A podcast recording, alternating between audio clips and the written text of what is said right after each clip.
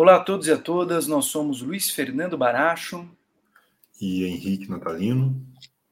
E este é o podcast do Fora da Cadência. Fora da Cadência é um projeto de dois amigos professores que gostam da interdisciplinaridade entre política internacional, gestão pública, arte e cultura em conversas e em textos.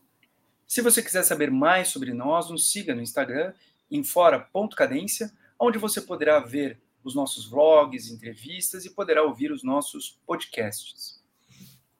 Bom, é, nos últimos podcasts nós estávamos com o projeto Agenda 2023, que continuaremos trazendo aqui pessoas que são referências nas várias áreas que serão abordadas ao longo deste novo mandato. Mas, infelizmente, os eventos do dia 8 de janeiro deste ano nos forçam a falar sobre algo que nós imaginávamos já ter sido superado. A distância entre a civilização e a barbárie.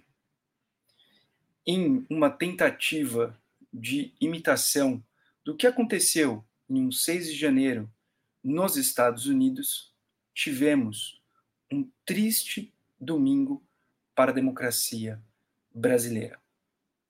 Um conjunto de atos cuja barbaridade não tem precedentes na história deste país. É sobre esse tema que nós falaremos hoje.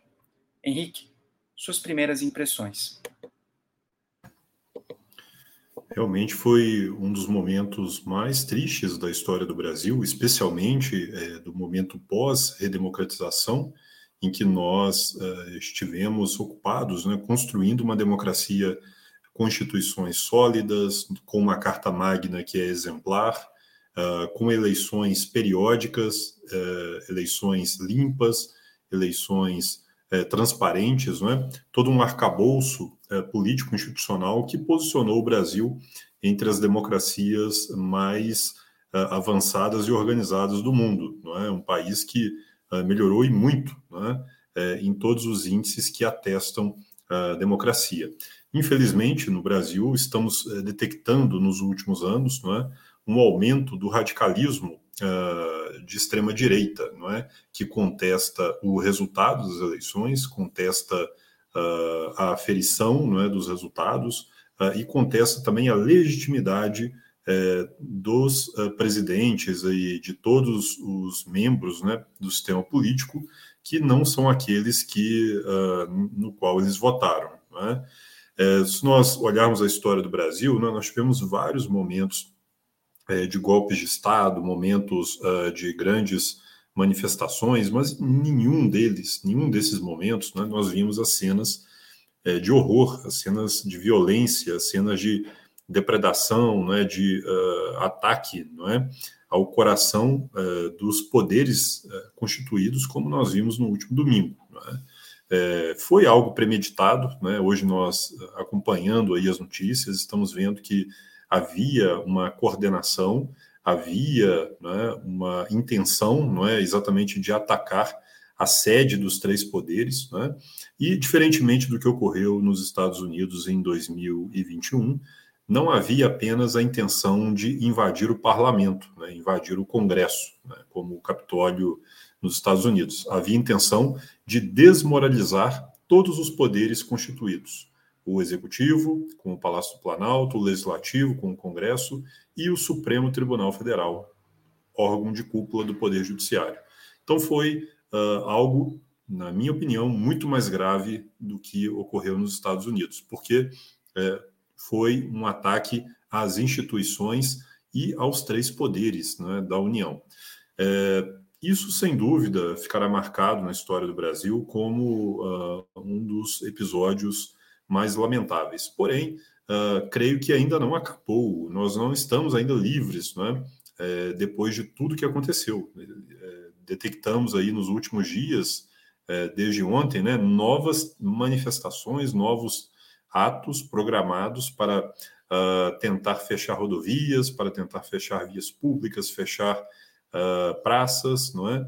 acampamentos próximos a quartéis militares e até tentativas de uh, sabotagem não é, a equipamentos da infraestrutura de energia uh, e outros uh, pelo país afora. Então, é, talvez nós estamos vendo aí no Brasil algo que nós não tínhamos até então. ataques terroristas, ataques ao sistema político, à infraestrutura estratégica do país, que configuram, sem dúvida alguma, crimes de elevada gravidade, não é que colocam em risco uh, a segurança nacional, colocam em risco a estabilidade do sistema político do país, da democracia, não é, e que precisam ser averiguados uh, e punidos exemplarmente, não é. As cenas rodaram o mundo em todos os jornais do mundo todo, né? na última segunda-feira tivemos ali o Brasil, infelizmente, na capa, né? mostrando uh, o quão longe uh, os seguidores do ex-presidente Jair Bolsonaro estão dispostos a ir para uh, fazer valer no grito, na força, a sua vontade. É? Insatisfeitos com a eleição do seu oponente, eles tentaram de tudo, tentaram acampamentos em frente a quartéis, não é? como não deu certo, tentaram depois uh, depredar uh, algumas áreas de Brasília no dia da diplomação de Lula, também não conseguiram fazê-lo, e tentaram, por fim, é, uh, esse put, né, essa tentativa de golpe contra a sede né, dos poderes da República. Uh, e o Brasil, sem dúvida alguma, precisa reagir de forma veemente, de forma unida, de forma concertada, como uh, os presidentes dos poderes o fizeram na última segunda-feira, né, com uma reunião uh, inédita de 27 governadores com os chefes dos três poderes, visitando a sede do Supremo Tribunal Federal, visitando o Palácio do Planalto, né, todos depredados, né, com objetos históricos que foram destruídos, né, uh, telas importantíssimas, né, retratos, memórias, né, tudo aquilo que representa, não é, a memória do país, a história, uh, foi realmente uh, feito, né, né, destruído né, pelos bolsonaristas. E isso nos traz aí algumas lições, Luiz, passando para você uh, sobre o que eles pretendem fazer, não é? qual que é a visão de mundo dessas pessoas não é? que se dizem patriotas, se dizem cristãos, se dizem cidadãos de bem, não é? mas que se revelam pessoas com né, uma, uma base né, de comportamento que os aproxima de delinquentes, né, de criminosos. O que leva essas pessoas a chegar a esse ponto? Né? É, é, é, muito, muito triste né, todo, todo o evento do dia 8 de janeiro. Né? Eu gosto de lembrar, uh, na tradição uh, ocidental, uh, o evento do saque de Roma, 410 depois de Cristo, conduzido ali por, por Alarico, né, conhecido como Alarico, o Calvo, né, e nós tivemos aqui um movimento que foi conduzido, de certa forma, uh, por Bolsonaro, o constipado. Né, então, uh, aí, figuras históricas bem diferentes, com certeza, né, mas a ideia de um levante, de certa forma, popular contra não só as instituições, mas contra todo um marco civilizatório, porque nós estamos falando não apenas da invasão dos locais, dos edifícios, né, da estrutura física, mas nós estamos falando da ideia de gerar o caos por meio do rompimento completo da ordem dada. Porque nós estamos falando de uh, depredação de patrimônio cultural durante aquele frenesi todo. Então, foi em sua plenitude uma manifestação de barbárie. Porque o que se queria romper era romper com todas as coisas que estão aí, em todas as suas dimensões. Né? Por isso que eu, eu, eu, eu, faço esse enorme né, salto histórico e trago a, a, a ideia né, do saque de Roma. E mesmo quando nós pensamos na história do Brasil, uh, nós tivemos muitos rompimentos da ordem em muitos momentos, e nós também tivemos muitas insurreições sociais. Né?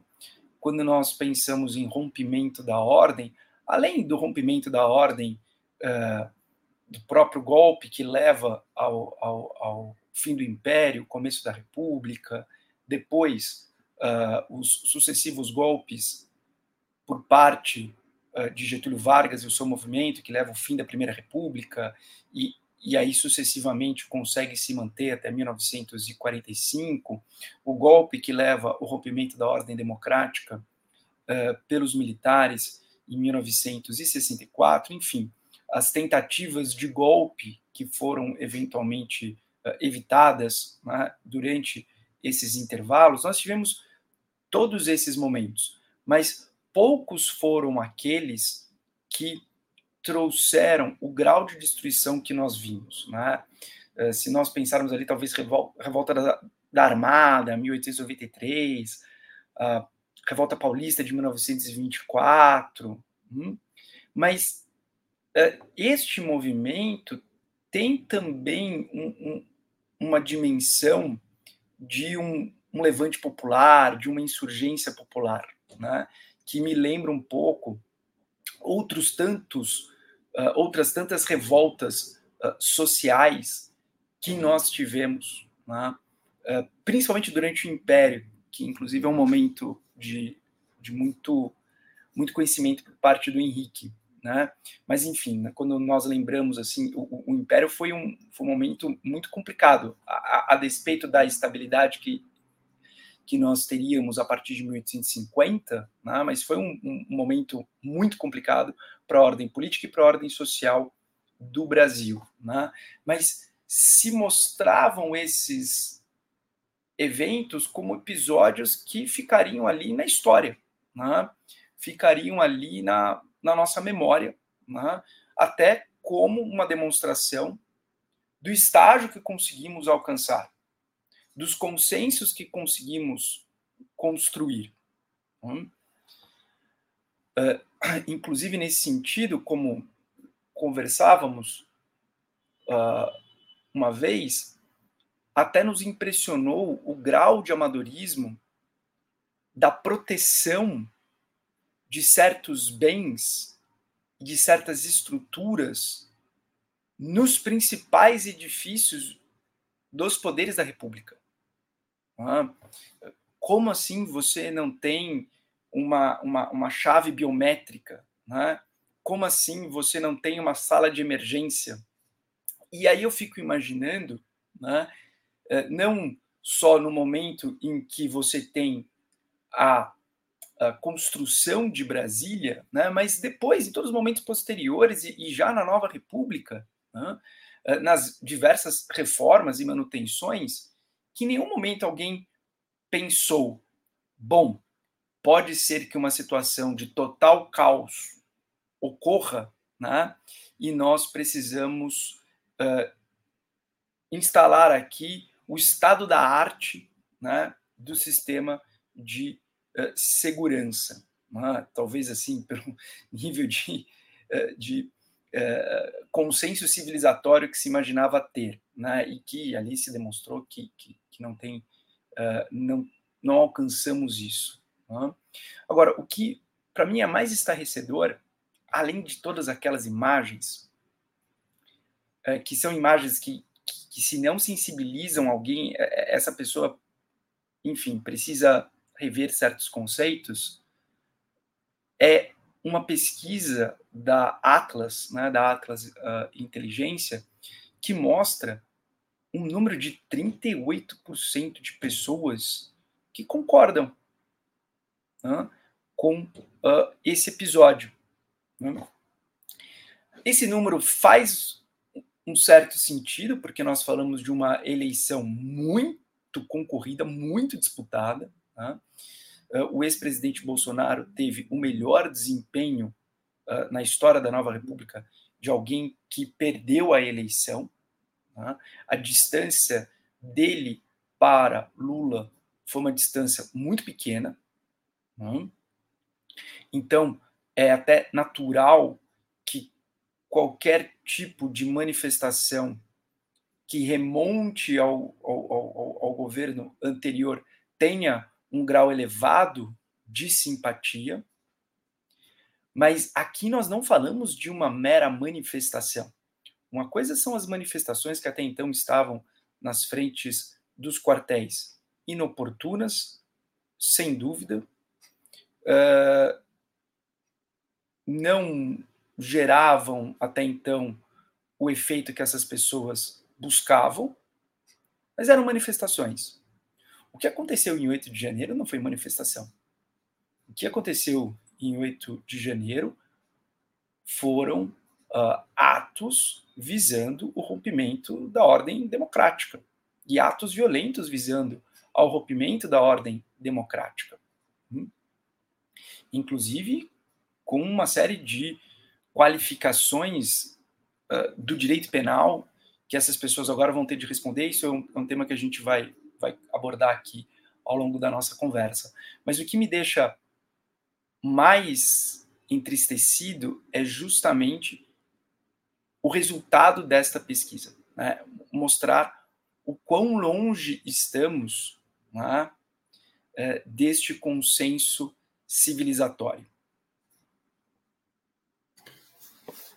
Sim, é, você citou a pesquisa da Atlas, né? É, no próprio dia 8, né, também circulou uma outra pesquisa que foi feita pelo, pelo Felipe Nunes, né? É, que mostra o seguinte: mais de 80% dos brasileiros, né, da, das pessoas que estavam publicando né, nas redes sociais, uh, eram contra o que estava acontecendo em Brasília. Né? Então, o uso da violência, né, a depredação de prédios públicos, tudo isso foi algo é, que foi condenado pela maioria das pessoas. Um outro dado que eu também acho interessante é que a popularidade digital de Jair Bolsonaro caiu ao menor nível desde 2018, né? É, pelo que se pôde verificar nessas postagens, né? E nos dias seguintes as condenações têm sido veementes aos bolsonaristas e ao seu líder, né? que não condenou as, uh, esse tipo de ato, né, que insuflou nos, né, ao longo de todos os, principalmente nos dois últimos anos, né, todo tipo de, de manifestação uh, contra as urnas eletrônicas, contra a justiça eleitoral, contra a Constituição, contra uh, o parlamento e principalmente contra o Supremo Tribunal Federal. Né? Então, isso foi plantado, né, isso foi incentivado, foi insuflado pela mais alta autoridade da República entre 2019 e 2022. E ele vai pagar, sem dúvida, por aquilo que fez, não é?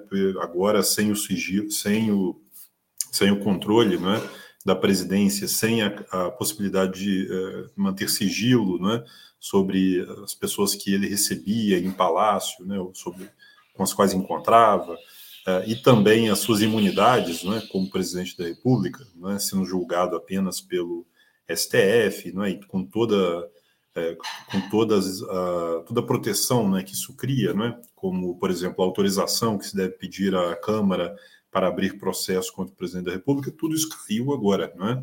Tudo isso não existe mais uh, e o presidente agora, ex-presidente, né, ele pode ser uh, processado, é, pode ser investigado, processado, julgado pela justiça comum, né, como cidadão comum que é hoje. Então, uh, sem dúvida, no, no, que toca à responsabilização dessas pessoas, né, é? Claro que aqueles que estavam em Brasília, que foram identificados é, principalmente dentro né, dos prédios públicos, né, e não foram poucos, né, e também não fizeram a menor questão de esconder a cara, isso que é mais interessante, né, essas pessoas fizeram selfies lá dentro, fizeram vídeos, né, publicaram nas suas redes, fizeram uh, stories, né, está lá no Instagram. Alguns apagaram, claro, mas a grande maioria não escondeu a cara. Né? E a, vi até pessoas é, que tiveram o desplante de dizer que eram infiltrados de esquerda que estavam lá. Ora, mas se são infiltrados de esquerda, por que não, não tampariam o rosto? Né? É, né? E você vê ali que tem pessoas ali importantes, tem empresários, tem é, pessoas da classe média, tem, tem, tem de tudo. Né? É, realmente é impressionante como que o bolsonarismo conseguiu mimetizar não é? é uma, né, uma parte da, da população brasileira raivosa não é? e que uh, se direcionou agora contra as instituições. Não, é? não, né, não satisfeitos com o encerramento do processo eleitoral no dia 1 de janeiro, né, já tendo sido diplomado presidente, tomado posse no Congresso Nacional, né, com juramento, com tudo, cumprido os ritos constitucionais, ainda não aceitam. E, diz, e dizem né, que uh, ainda uh, acreditam que Bolsonaro é o presidente legítimo né, e que as Forças Armadas estão apenas esperando o momento para dar um golpe. Quer dizer, é uma narrativa translocada. Uh, que leva a esse tipo de comportamento e que levou né, essas pessoas, milhares de pessoas, né, a viver esse, né, essa, esse ato rocambolesco né, de invasão de prédios públicos em Brasília. Né, e o resultado estamos, estamos vendo aí, não é? é um prejuízo milionário né, que terá que ser pago uh, pelos contribuintes brasileiros né, para restaurar né, a, a Praça dos Três Poderes como era antes, né, patrimônio público tombado pela Unesco, pelo IFAM, né, é algo que é muito precioso para a nossa história e que foi feito aí né, de, de, como lixo né, por essas pessoas que nem cidadãos brasileiros são. Né, é uma subcategoria de pessoas aí que né, é, se enquadram mais no Código Penal do que em qualquer outra categoria. Bom, Uh, qual, qual, eu acho que deve ser agora o rumo né, do, do, governo uh, no que toca a essas uh, né, ao que aconteceu e a possíveis repetições do que tivemos aí no último domingo. Sem dúvida, Luiz, o nosso sistema de segurança institucional falhou. Né? Isso não, não precisa ser expert no assunto, né? para ver que nós tínhamos efetivo suficiente em Brasília, tanto de policiais quanto é, de é, soldados das Forças Armadas que seriam capazes de defender os prédios, os prédios públicos e de evitar uma invasão é, da esplanada dos ministérios, né? principalmente na região central ali de Brasília, na Praça dos Três Poderes. Hoje, no jornal Estado de São Paulo, né, o Hélio Gaspari, jornalista, ele traz uma, uma, uma reportagenzinha na coluna dele, dizendo que a guarda presidencial foi criada ainda no Império, em 1823, para proteger os palácios. Né? Uh, e nem com a deposição de dois imperadores, 1831 e 1889, né? A deposição de quatro presidentes da República, né? na República Velha, na era Vargas uh, e na era do regime de 1946, nós tivemos risco de invasão dos palácios presidenciais ou dos palácios imperiais né, no século XIX. Isso nunca aconteceu. Né? É, deposição de Dom Pedro II, deposição de Washington Luiz, deposição de Getúlio Vargas, 1945, deposição é, de Carlos Luz, 1955, deposição de João Goulart, 1964. Em nenhum desses momentos houve qualquer possibilidade de isso acontecer. Né? É, imagine você, em 1964, a marcha da família com Deus pela liberdade tomar o Palácio do Catete, no Rio de Janeiro. Isso jamais foi cogitado. Né? É, então, ve, veja-se, não é que temos aí um, um, uma enorme brecha no sistema de defesa, no sistema é, de proteção né, da, das instituições do país. E o que se uh, pode especular é se teria havido, de fato, uma omissão das autoridades uh, que eram responsáveis pela segurança desses palácios ou uh, uma participação, né, uma, né, uma, uma, efetiva colaboração né, de alguns funcionários públicos, né, agentes do Estado, uh, no que aconteceu. Né? E é muito provável né, que, com o avanço das investigações nos próximos dias, nós tenhamos aí algumas evidências. Né? Uh, o que nos mostra aí realmente que, além da prevenção a atos terroristas, não é, da, da, da reorganização né, do sistema de segurança no Distrito Federal, com a intervenção federal que foi uh, imediatamente decretada pelo presidente da República no sistema de segurança do Distrito Federal, seguida pelo afastamento do governador uh, por decisão monocrática de Alexandre de Moraes, confirmada nos últimos, nas últimas horas, não é?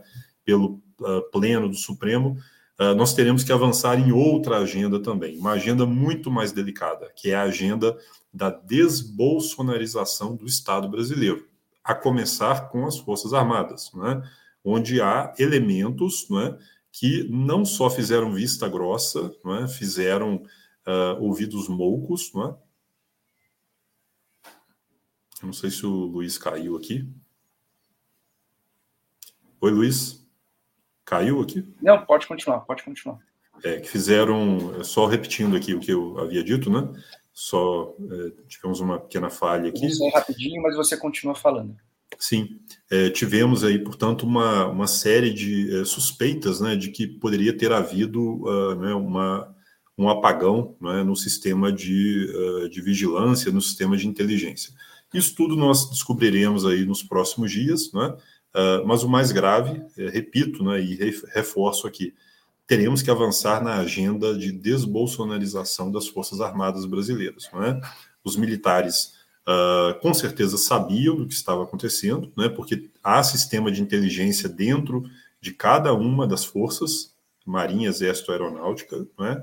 Uh, existe a, né, o Estado-Maior das Forças Armadas, né, que também tem o seu, o seu próprio dispositivo né, de inteligência, e as polícias militares uh, do Distrito Federal, que também tinha uh, ciência do que estava acontecendo. Então, apuração de responsabilidade será o próximo passo. Né?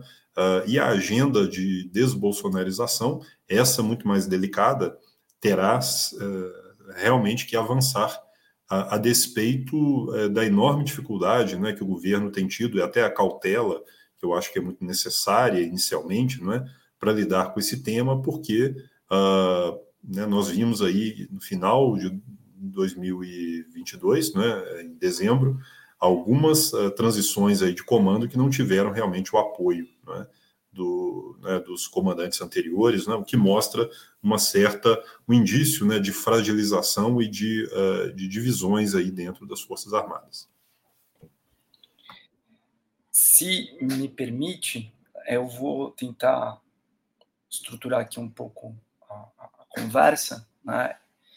Eu vou resgatar o tema da responsabilização e depois eu vou uh, pegar aqui o tema do, do momento interno e, e, propor um tema do momento externo.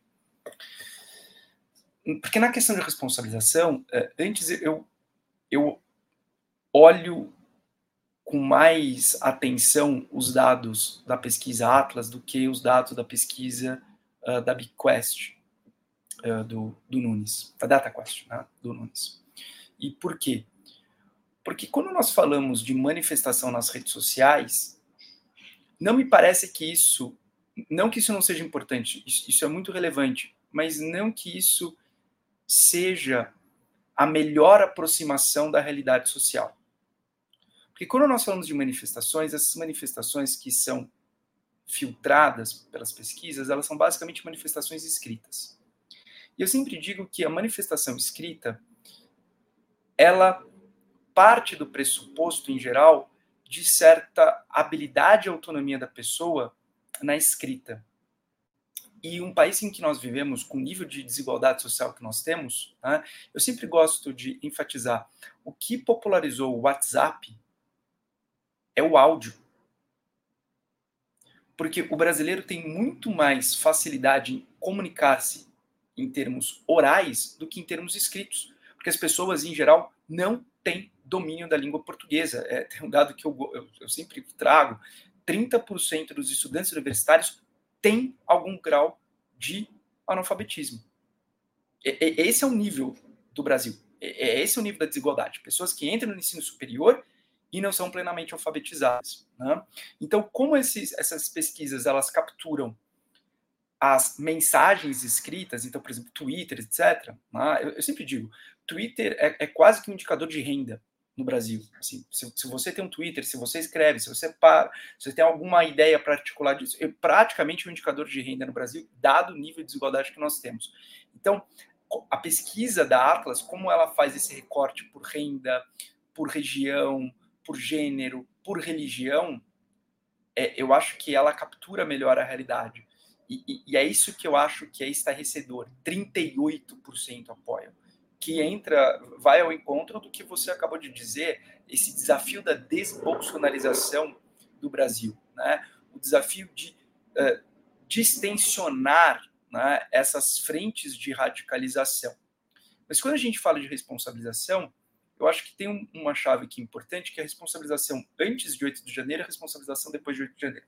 A responsabilização de antes de 8 de janeiro, ela já estava em várias frentes, seja no inquérito das fake news no Supremo Tribunal Federal, uh, sejam uh, inquéritos outros por parte do Departamento da Polícia Federal, eventualmente por uh, polícias civis, inquéritos ou eventualmente denúncias a serem apresentadas pelo Ministério Público Federal. Então você já tinha já um corpo tá, de ações do Estado buscando a responsabilização de pessoas de alguma forma direta ou indiretamente vinculadas ao governo anterior por crimes que tenham cometido em diversos momentos, durante a pandemia, uh, por conta da questão uh, das redes de desinformação e de ataques uh, às instituições democráticas.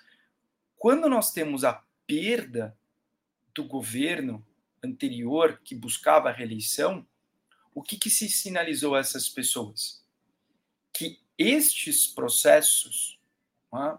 se processos judiciais ou estes inquéritos ou investigações, não só continuariam, mas seriam acelerados.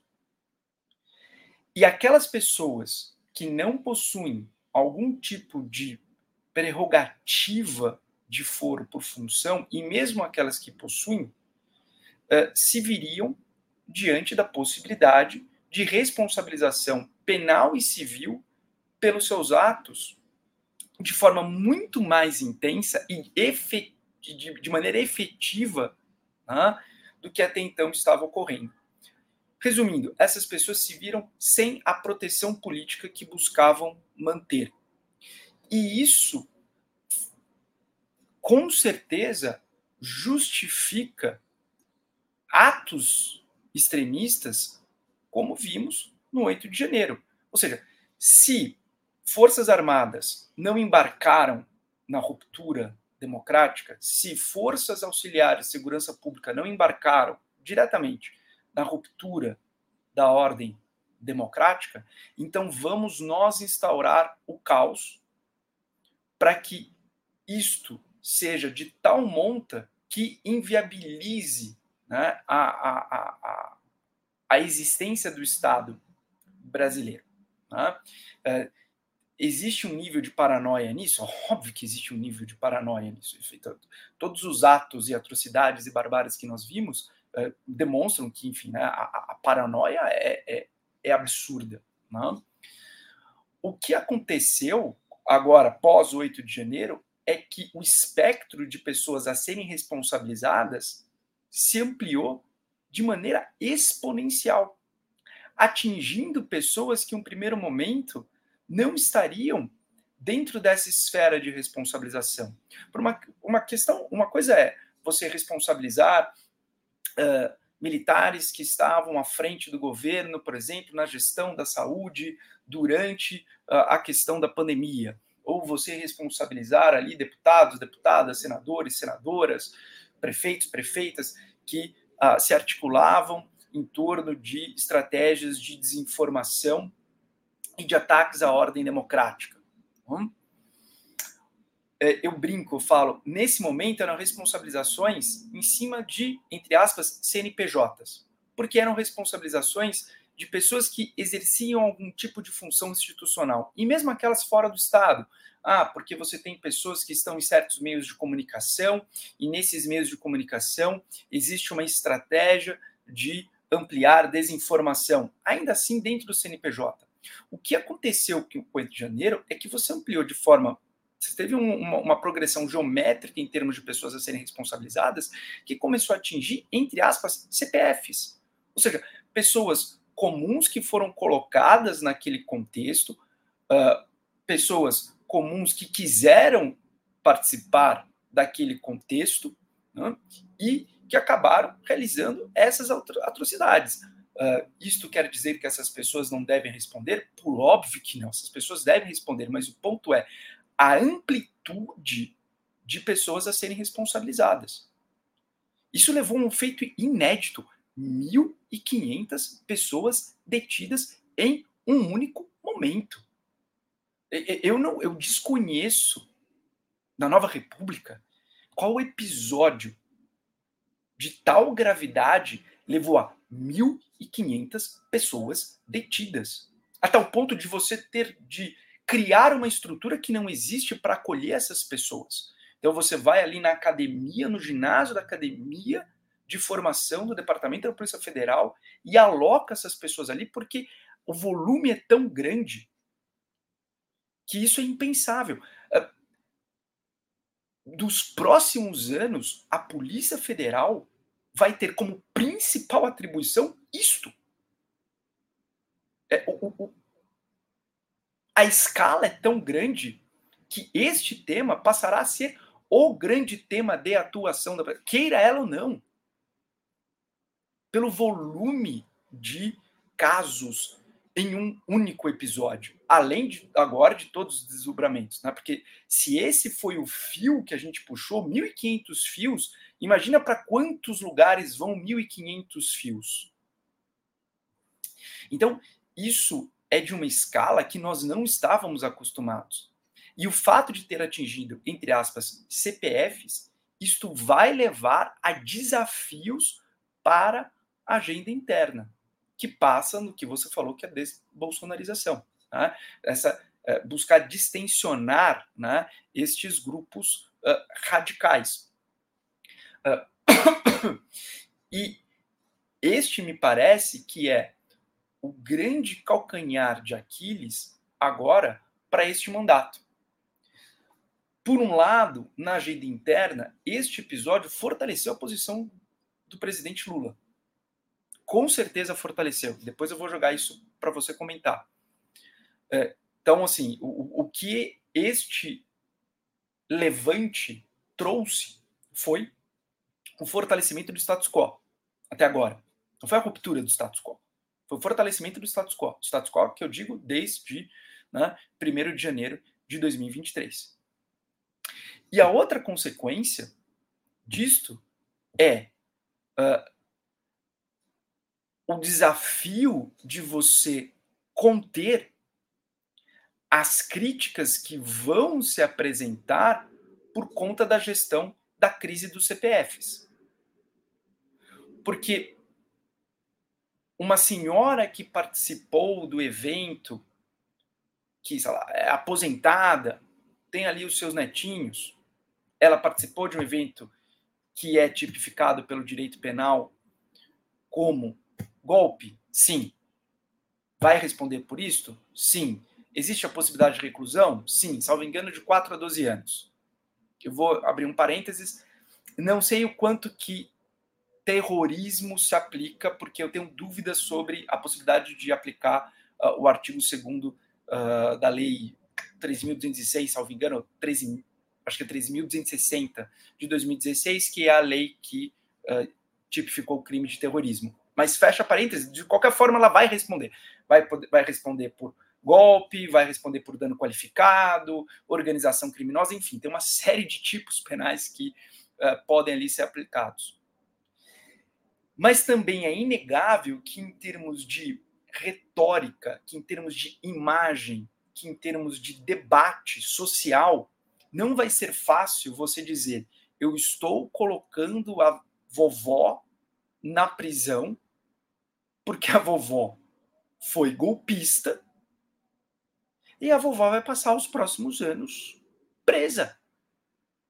E não é uma vovó. Podem ser mil vovós. Podem ser duas mil vovós. Então, isso sem dúvida vai gerar ali um desafio enorme para o atual governo. Não obstante, né, em termos de classe institucional, né, nunca se teve uma convergência. Eu, eu, imagino que o momento de maior convergência, talvez eu estou aqui especulando, seja uh, logo depois da eleição indireta por parte do Congresso uh, com Tancredo. Ah, porque aqui uh, estamos reinaugurando a democracia brasileira. E é mais ou menos essa ideia: estamos reinaugurando a democracia brasileira. brasileira. Nunca fez tanto sentido o logo agora do governo, que é um governo de reconstrução. Eles acabaram de confirmar o logo do atual governo. Então, esses desafios do momento interno, gostaria de ouvir as suas opiniões.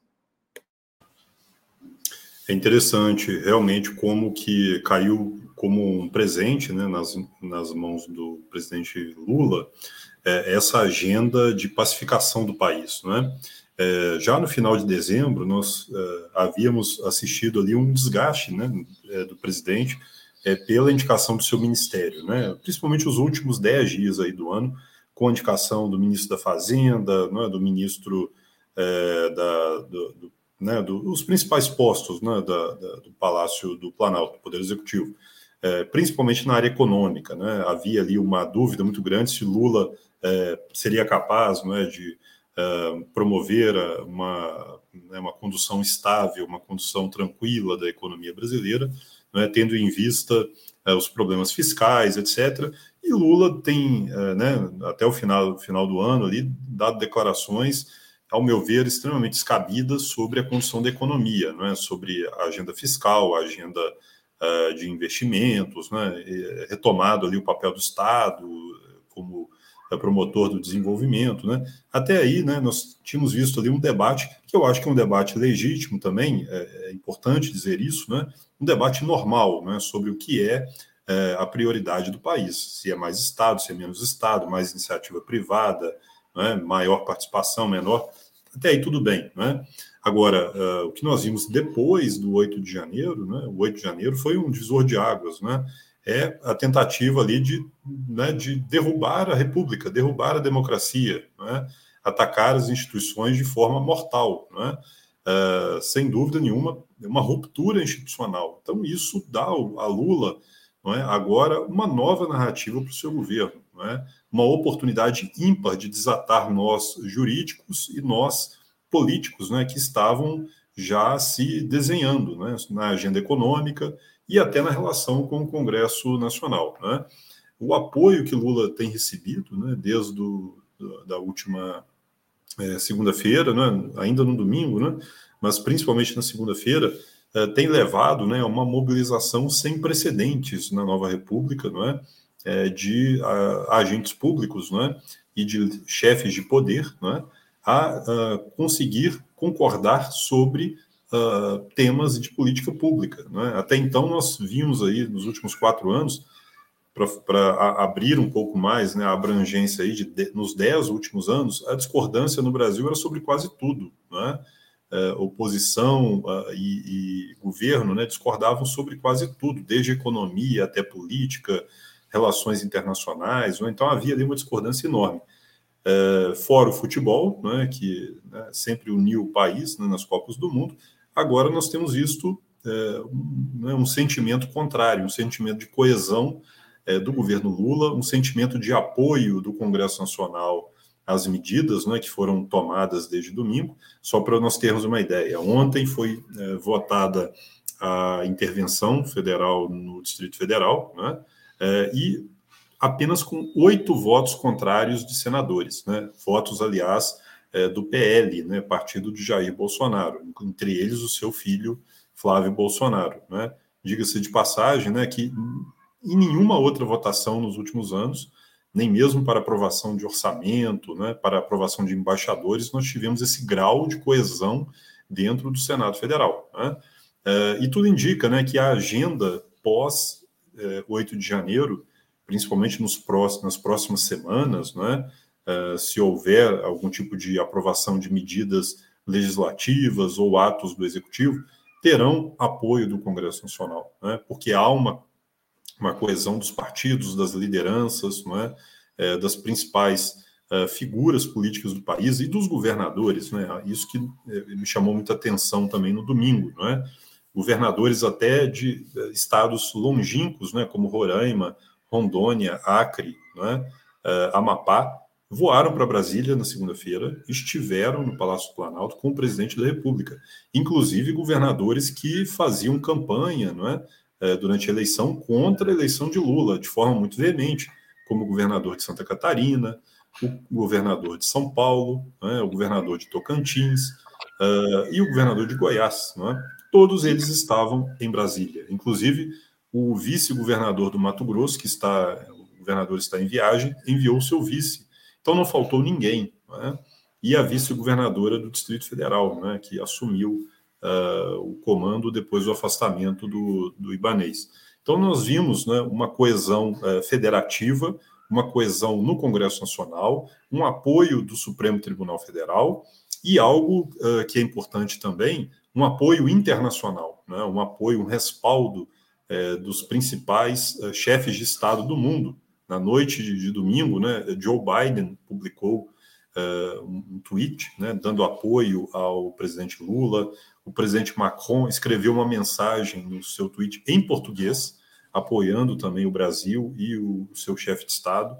Uh, tivemos aí declarações do secretário-geral da ONU na segunda-feira, o Antônio Guterres, uh, dos principais líderes latino-americanos, é, da União Europeia, da Organização dos Estados Americanos. Então, as instituições nacionais e internacionais estão coesas na defesa das instituições da democracia brasileira. Né?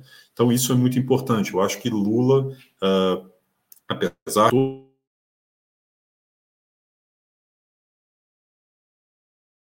toda a polêmica, ele souber usar esse, uh, esse apoio político que tem recebido dentro e fora para a coordenação dessas medidas importantes, é? É, e canalizar para pacificar o país. É?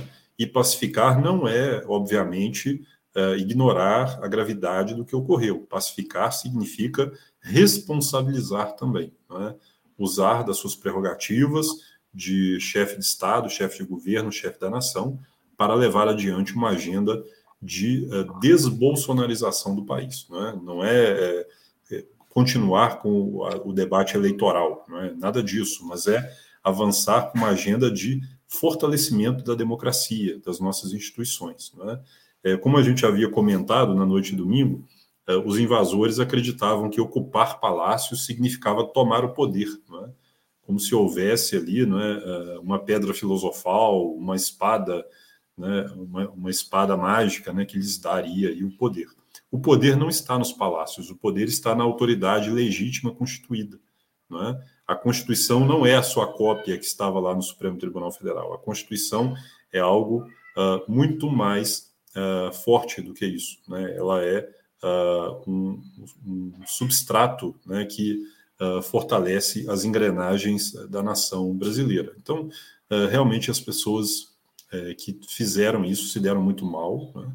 tomaram ali né, um, um, gosto muito pueril e muito fugaz né, de adrenalina ao invadir os palácios, né, mas agora uh, talvez aí terão nos próximos meses aí, ou nos próximos anos né, uh, uma perspectiva muito negativa não é, de ver uh, o Sol nascer quadrado, né, como dizem de forma bastante né, alegórica aí sobre o que aconteceu no, no último domingo. Então fica aqui acho que uh, um, né, um, exemplo aqui de que a democracia brasileira ela sobreviveu, é, eles foram derrotados né, pelas instituições e nós teremos ainda né, que uh, analisar com muito mais profundidade até onde vai uh, o enraizamento né, desse sentimento golpista, desse sentimento antidemocrático detectado pela pesquisa Atlas que você mencionou.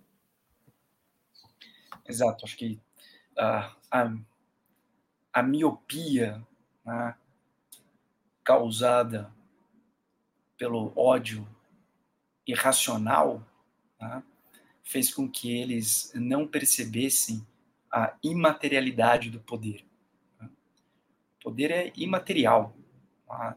Não é que ali estava escondido né, o santo graal que eles, né, alcançando, passariam a ter todos os poderes uh, do Messias que eles tanto, tanto dizem que seguem. Né?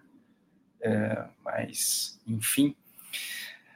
É, eu acho que você colocou dois pontos importantes aqui na, na no momento interno e no momento externo. Né?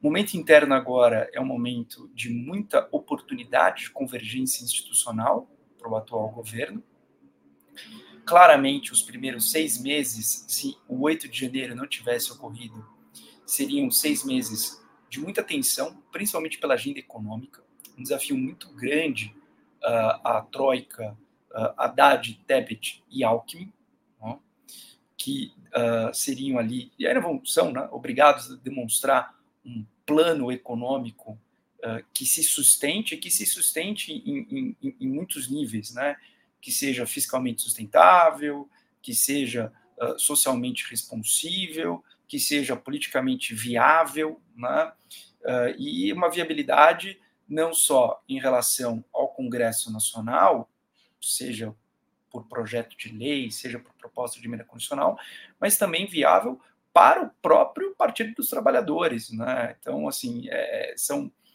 é, é um, um momento que pede alguma agenda de continuidade econômica em alguma medida, mas com um governo que não foi eleito nesse sentido. Né? Então, isso é, é, é, é um desafio enorme né? para o trio né, da economia, como temos agora um Banco Central independente, uh, Campos Neto à parte. Né? Mas este mar turbulento, ele acabou de ser desfeito.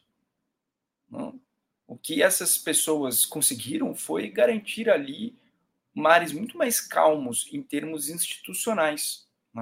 O grau de convergência institucional é enorme. O poder judiciário está com a presidência da República. O Congresso Nacional está com a presidência da República no que diz respeito a serem fiéis da balança democrática. Né? E a agenda política acabou ganhando agora prevalência sobre a agenda econômica.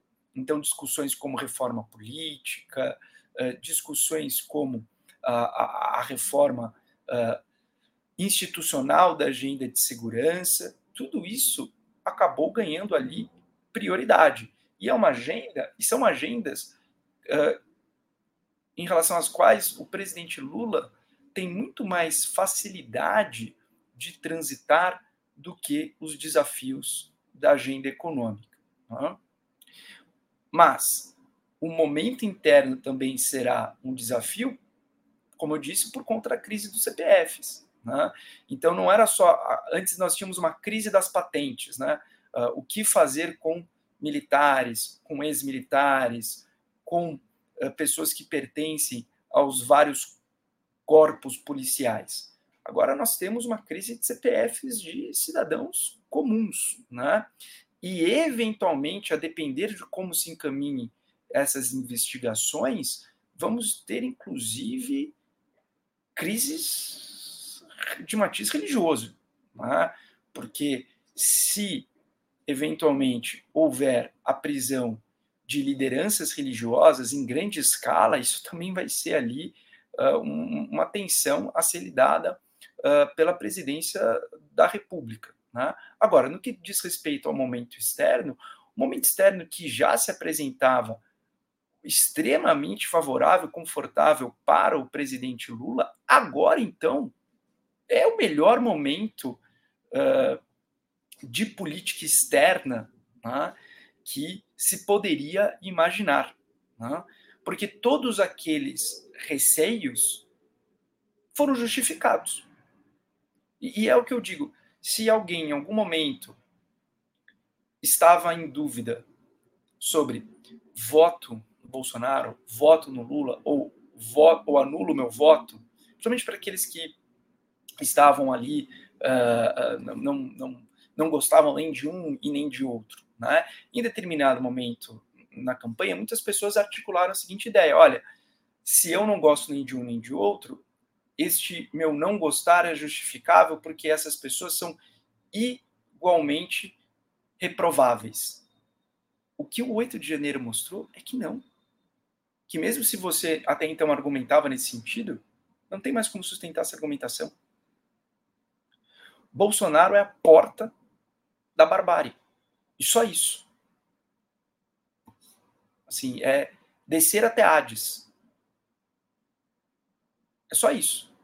Não tem outro caminho por este caminho. É descer aos, aos portões do inferno. É isso. Hum? Não dizendo que outra porta leva ao céu, né?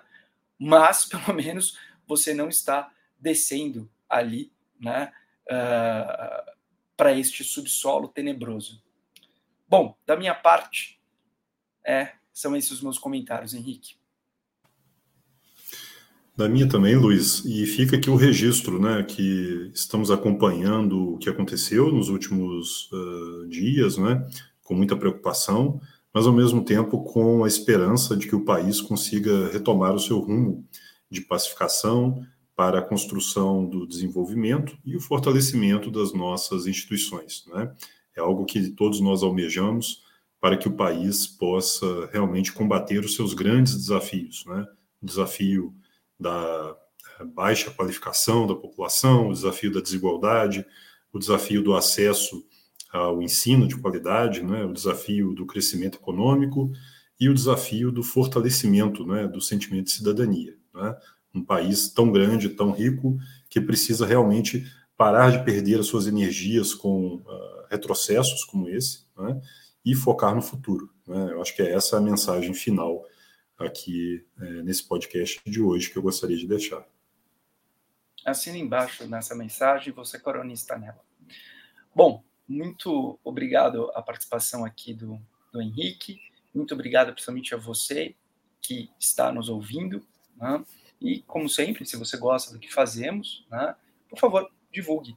Né? Isso nos ajuda bastante e até o próximo encontro aqui no Fora da Cadência.